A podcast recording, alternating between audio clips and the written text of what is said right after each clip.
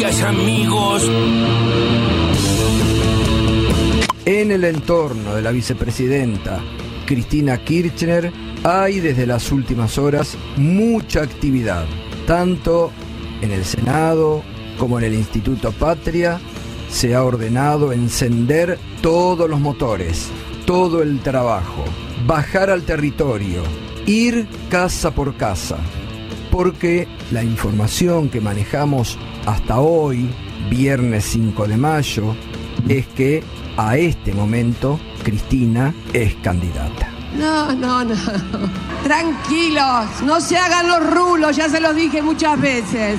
Queremos que las fórmulas presidenciales las elija el pueblo argentino. ¿Por qué? Porque necesitamos democratizar a nuestro frente político y trabajar mucho sobre esas reglas de juego. Luego vienen las candidaturas, pero creo que lo más importante es el presidente de la Nación y la vicepresidenta se tienen que sentar como se sentaron allá en mayo del 19 Pero cuando está, está establecieron. todo roto ahí. No, no, pero no, pero perdón, eh, acá quiero ser muy seria porque creo que es imposible pensar que vamos a poder escribir las reglas de juego si no hay, por supuesto, un encuentro entre ellos dos que determinen cómo y de qué manera salimos los jugadores, si es que tenemos que salir, en qué puestos, en qué lugar, para poder justamente ser nuevamente un frente competitivo. Tomemos un café y terminemos esto a ver cómo podemos avanzar. Estamos totalmente decididos a llevar adelante un cambio profundo, un cambio de régimen que dinamite el régimen kirchnerista que nos ha gobernado durante tantos años. ¡Qué país!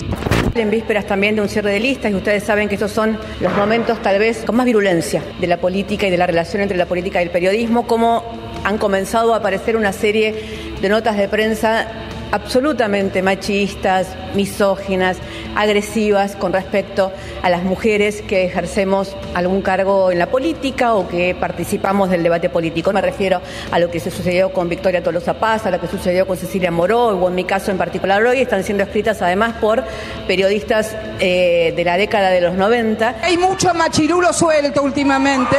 ¿Pero vas a ser candidato en la matanza? Yo vi candidato. Ah, ya sos candidato. Sí. Ya sos candidato. ¿Por qué partido? No sé todavía. Yo tengo muchas ofertas porque yo soy el ganador. Le saco 50 puntos a Espinosa, que es el segundo. Al segundo le saco 50 puntos. Me llaman de todos los sectores, ¿viste? Sos medio fantasiosa vos, ¿puede ser? Hola, bueno, quería hacer este video después de todo lo que, lo que está pasando. Antes que nada pedir perdón obviamente a, a mis compañeros, al club.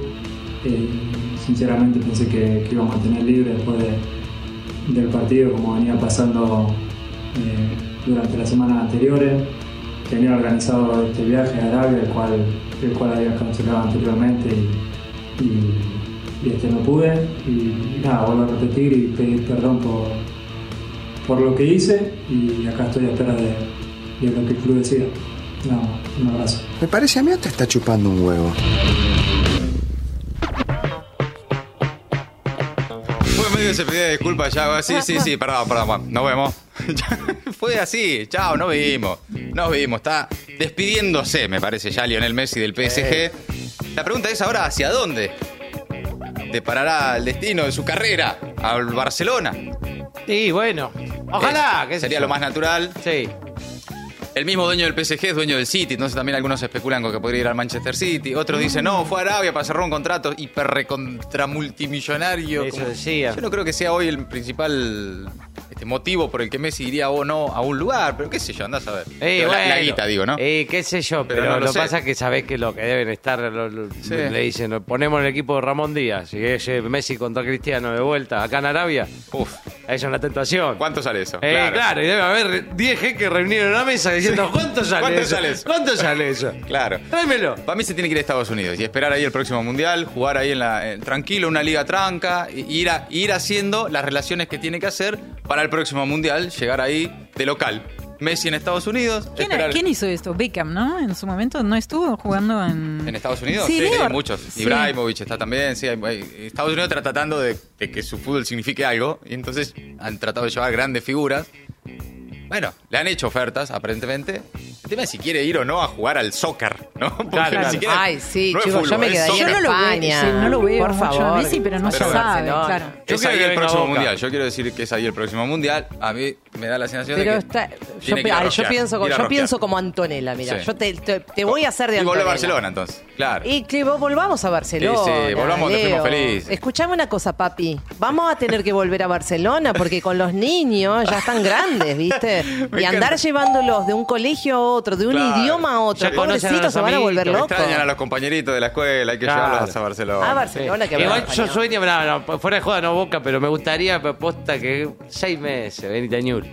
Seis Pero meses. Tal sí. vez hay tiempo todavía para que eso suceda. Más Sí, adelante, tal vez. sí, más sí. adelante. Bueno, en fin, eh, lo más importante que se dijo en las últimas horas, vamos directo, directo a las noticias. Estamos en urna. Es el domingo. Hay elecciones en Misiones, en Jujuy y en La Rioja. Atención, porque empiezan las elecciones grosas. En los tres casos, las encuestas dan como favorito a los oficialismos. Se trata de un peronista, un radical y un provincial. Estamos hablando de el riojano Ricardo Quintela, que va a buscar la reelección. En Jujuy, Gerardo Morales, que apoya a Carlos Sadir. El domingo 14, La Pampa, Salta, San Juan, Tucumán y Tierra del Fuego tendrán comicios generales. Será el fin de semana con más elecciones en el año. Una de cal y una de arena. Condiciones de vida, mejora el acceso al agua potable, pero retroceden las conexiones a cloacas y el gas. El cierre 2022, el 36% de la población carecía de acceso al servicio público de gas, un incremento de 3 puntos porcentuales en relación al mismo periodo de 2021. También se registró un empeoramiento en el acceso a las redes cloacales y una suba de casi 2 puntos porcentuales en el hacinamiento en los hogares, de 2 a 3 personas por cuarto significa eso. En cambio, se detectó una mejora en el acceso al agua potable. Estos fueron datos que difundió ayer el INDEC. Sube la presión para CFK. Capitanich dijo que si Cristina no es candidata, hay que ir a una interna que fortalezca el frente de todos. El gobernador del Chaco, que irá por la reelección, afirmó que se deben fortalecer las primarias del oficialismo en las elecciones solo en caso de que la vicepresidenta no se postule. Anticipó que en las PASO se dará una lógica de tercios, pero que luego las elecciones generales van a tener o van a tender, en todo caso, a una polarización constante. Se fue el Carbajo. Se fue el Carbajo, atención porque lo tenía por acá Sí, y ahí lo encuentro. Uno de los jueces eh, que tenía que revisar la condena a Cristina Kirchner y otros imputados de la causa vialidad se excusó de intervenir. Javier Carbajo dijo que podía afectar la garantía de imparcialidad porque ya se había expedido sobre la causa por lavado de dinero por la que fue condenado Lázaro Báez. Los otros dos jueces de la Sala 4 de Casación, los famosos Borinsky y Hornos, Ah, ellos no son imparciales. no, de ninguna manera. Tienen que decidir si aceptan la excusación o no. Ayer la vicepresidenta también pidió apartar a ellos dos por sus visitas a Mauricio Macri, a la Quinta de Olivos, cuando iban a jugar al pádel. Sí, y claro. solamente que a jugar al Bueno, pádel sí, cuando Macri era presidente. Unos sets. Vacientin. Imputaron a 12 integrantes del directorio de Vicentín por asociación ilícita. Los directivos de la agroexportadora son acusados de conformar una asociación ilícita que cometió presuntos delitos como defraudación, estafas y administración infiel.